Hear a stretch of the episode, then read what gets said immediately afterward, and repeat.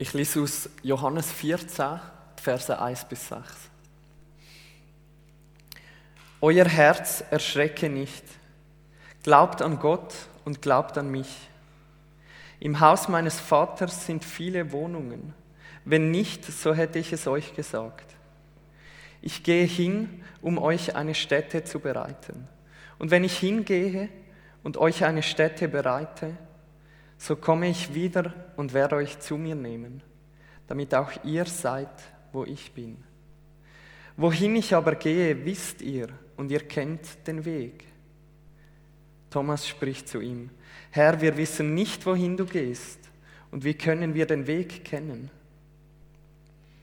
Jesus spricht zu ihm, ich bin der Weg und die Wahrheit und das Leben. Niemand kommt zum Vater als nur durch mich. Und Jesus, für die Wort möchte auch ich dir heute Morgen danken. Für die Wort von Trost, wo du deinen Jünger gibst.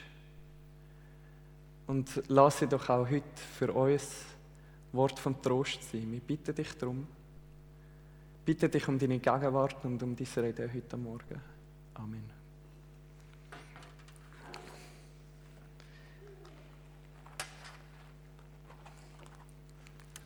Ja, liebe FG Murten, ich freue mich auch sehr, dass ich heute Morgen bei euch sein darf. Es ist für mich das erste Mal genau, ich komme in einer sehr besonderen Zeit zu euch, in einer herausfordernden Zeit. Ein spezielles und ein schwieriges Jahr 2020 liegt hinter uns und ein ungewisses 2021 liegt vor uns. Wir wissen nicht, was kommt. Die Dinge ändern sich sehr schnell im Moment.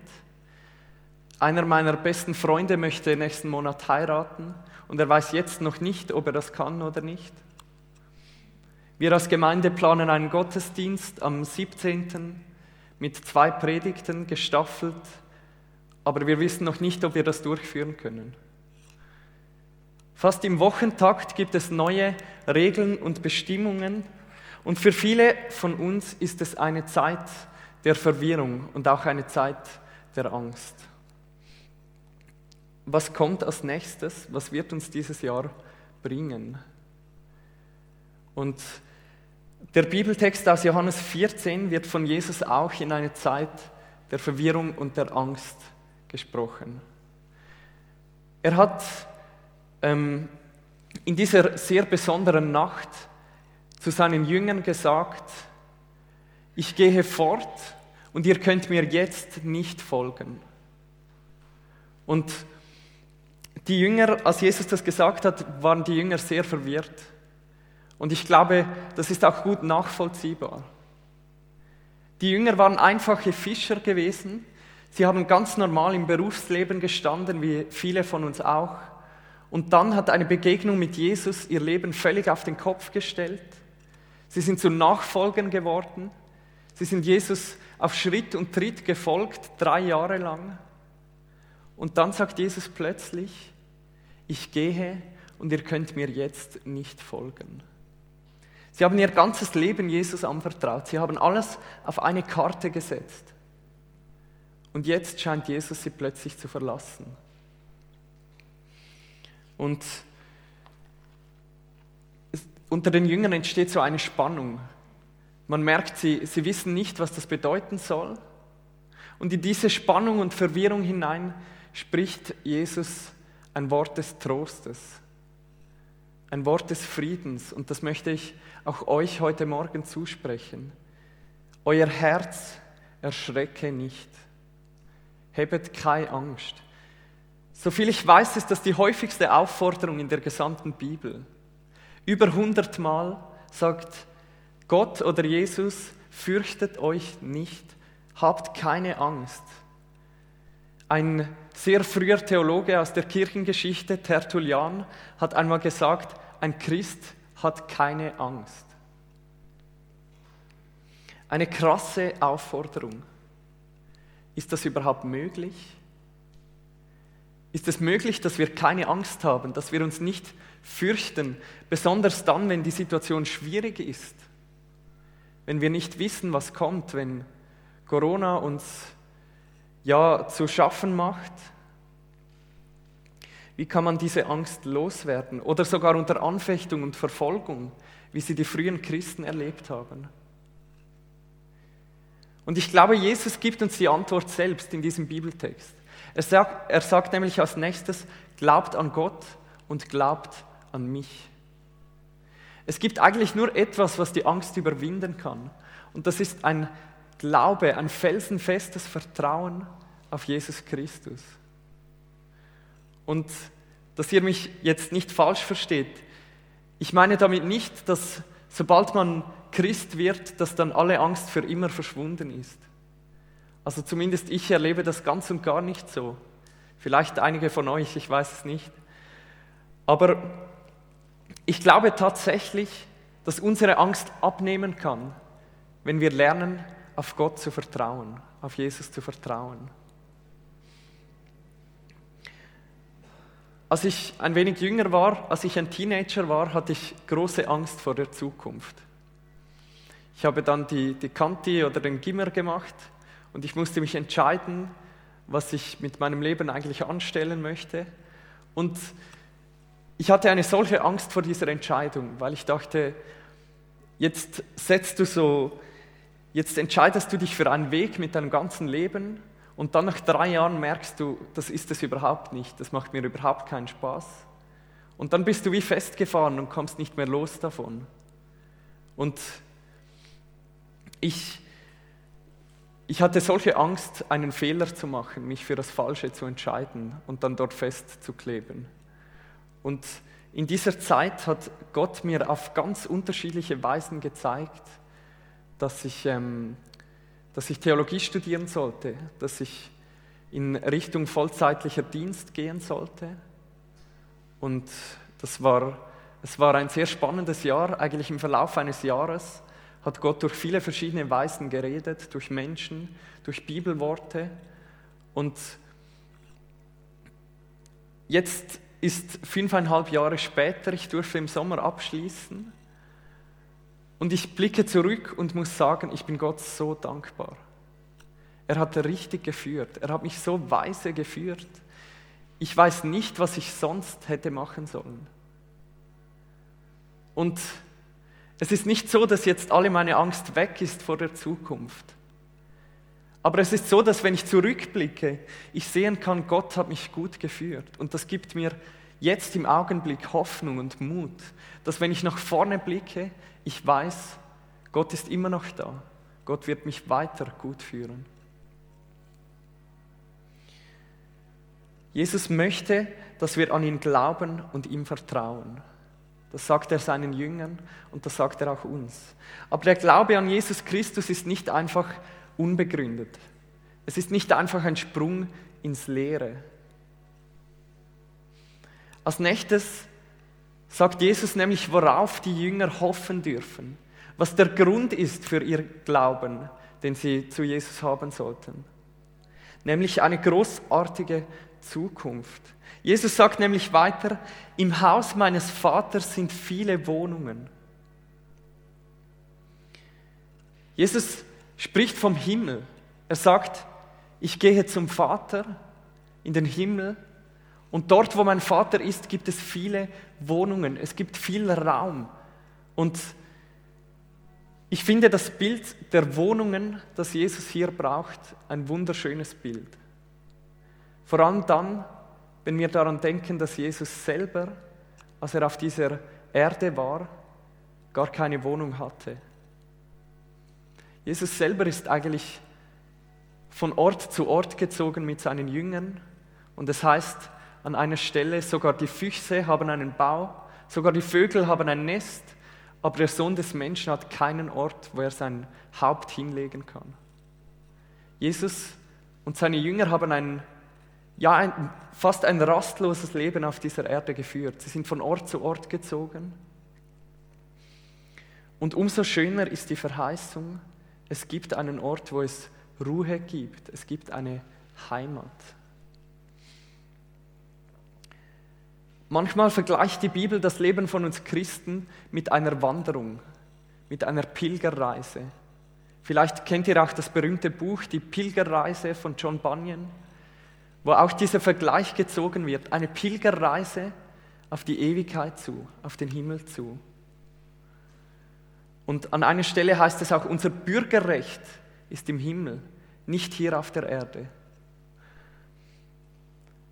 Ich glaube, wenn wir Jesus nachfolgen, werden wir immer wieder die Erfahrung machen, dass uns auf dieser Erde irgendetwas fehlt, dass wir hier nicht wirklich zu Hause sind.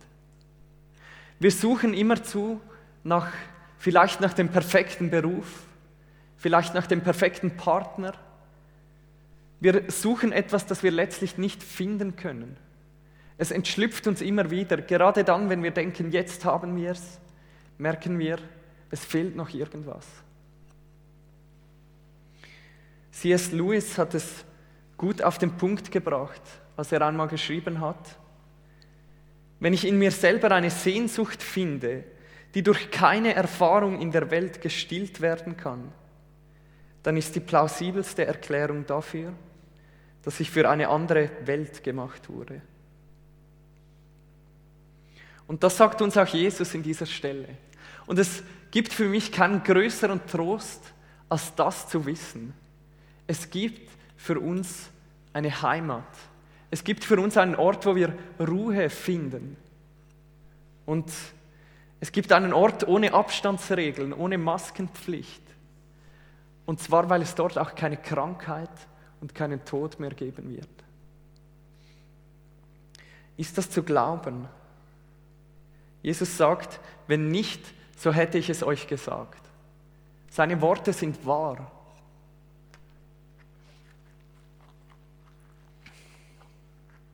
Und weiter sagt Jesus zu seinen Jüngern, ich gehe hin, um euch eine Stätte zu bereiten. Und das ist eigentlich ein doppelter Trost. Denn er sagt damit, unsere Trennung ist nur von kurzer Dauer. Ich werde wiederkommen und euch zu mir holen. Und ich stelle mir vor, was das für ein Trost für die Jünger gewesen sein muss, als sie solche Angst hatten, dass Jesus jetzt fortgeht, dass sie ihm nicht folgen dürfen. Und er sagt, ich bereite eine Stätte für euch vor. Dass ich jetzt weggehe, geschieht zu eurem Besten. Wir wissen nicht, wann das geschehen wird. Niemand weiß das. Aber dieses Wissen, dieser Trost, dass Jesus seinen Jüngern im Himmel eine Wohnung vorbereitet, das kann dem ganzen Leben eine andere Ausrichtung geben. Es ist dann kein zielloses Leben mehr, kein ängstliches und verwirrtes Leben, denn wir wissen, wo wir hingehen. Wir wissen, was kommt. Es ist ein Leben, das von Hoffnung geprägt ist und auch von Sehnsucht, nämlich der Sehnsucht nach der Heimat, der Ruhe, im Himmel. Und dann sagt Jesus, und das finde ich fast das Schönste an diesem gesamten Text, dann sagt Jesus, warum er wiederkommen will. Und zwar, damit auch ihr seid, wo ich bin. Jesus möchte seine Jünger bei sich haben. Er möchte, dass sie da sind, wo er selber ist. Was für ein gewaltiger Zuspruch. Der lebendige Gott möchte uns bei sich haben. Was für eine Liebe, die Gott uns gegenüber zeigt, wie wir es vorher gesungen haben oder gehört haben. Niemand liebt uns so wie er. Und eigentlich müsste es jetzt um alle Angst und Verwirrung der Jünger geschehen sein. Eigentlich, jetzt wissen sie ja, die Trennung ist nur kurz. Er wird wiederkommen und uns holen zu sich. Jesus geht zum Vater, er geht in den Himmel und er hat dort Wohnungen bereit für uns. Und eigentlich müsste jetzt auch all unsere Angst und Verwirrung vorbei sein. Denn dasselbe gilt auch für uns, wenn wir Nachfolger Jesus sind. Was kann uns Corona schon anhaben? Was kann uns dieses Jahr entgegenschleudern? Wir gehen auf den Himmel zu. Aber ich denke, wir wissen alle, dass es nicht ganz so einfach ist. Und auch bei den Jüngern scheint es noch einiges gebraucht zu haben. Jesus sagt nämlich als nächstes zu ihnen, wohin ich aber gehe, wisst ihr und ihr kennt den Weg. Und Thomas antwortet ihm, Herr, wir wissen nicht, wohin du gehst. Und wie können wir den Weg kennen?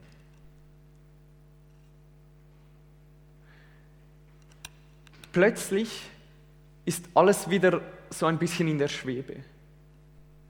Gerade haben wir gehört, was Jesus für eine Verheißung ausspricht. Der Himmel, ewige Gemeinschaft mit Gott. Er kommt wieder, er will das Beste für seine Jünger, er will sie bei sich haben.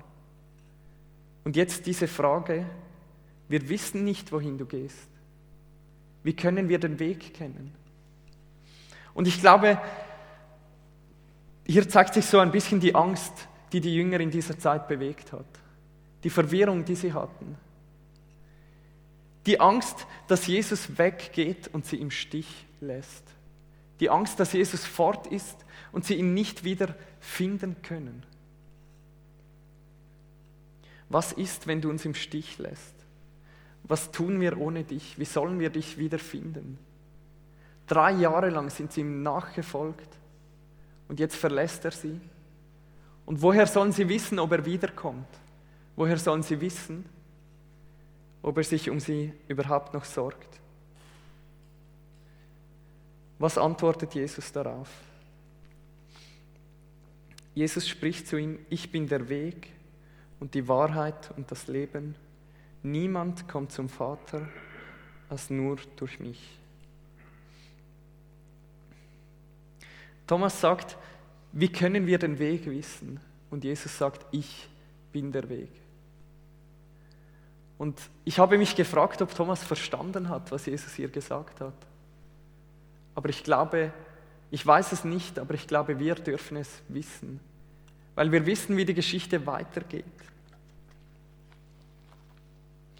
Wenige Stunden nach diesem Gespräch, es ist nämlich eigentlich das letzte Gespräch von Jesus mit seinen Jüngern. Wenige Stunden danach geht er mit ihnen in den Garten und er wird dort verraten. Jesus wird, wird abgeführt, er wird verurteilt, bis er schließlich am Kreuz sein Leben lässt. Und wie kann, Jesus, wie kann Jesus beweisen, dass seine Worte wirklich wahr sind? Wie kann er bestätigen, dass es nicht nur leeres Gerede ist. Es gibt eigentlich nur einen einzigen Weg. Er muss seine Worte besiegeln und er besiegelt sie mit seinem eigenen Blut. Er besiegelt sie mit dem Blut, das er am Kreuz vergossen hat. Wie kann Jesus den Jüngern beweisen, dass er vertrauenswürdig ist, wenn Gott selber ihn bestätigt? Und das hat Gott getan, als er ihn von den Toten wieder auferweckt hat. Wie kann er es schaffen, dass die Jünger ihm ihr ganzes Leben anvertrauen, indem er sein eigenes Leben hingibt? Jesus ist der Weg, die Wahrheit und das Leben. Jesus ist der Weg für die Menschen zum Vater und er ist der einzige Weg. Glauben wir das?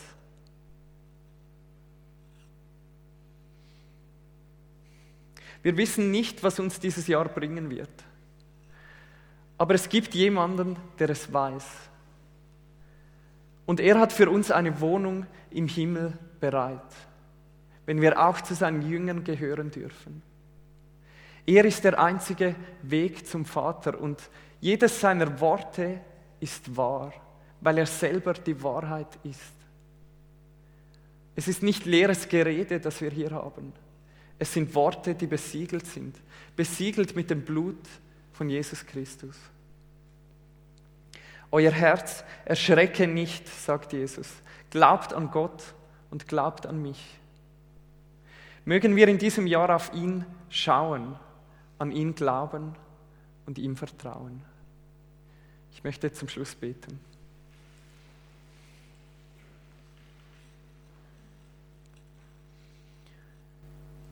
Jesus, ich danke dir für die Wort von Trost, für den Zuspruch und danke, dass das vertrauenswürdig ist, Herr.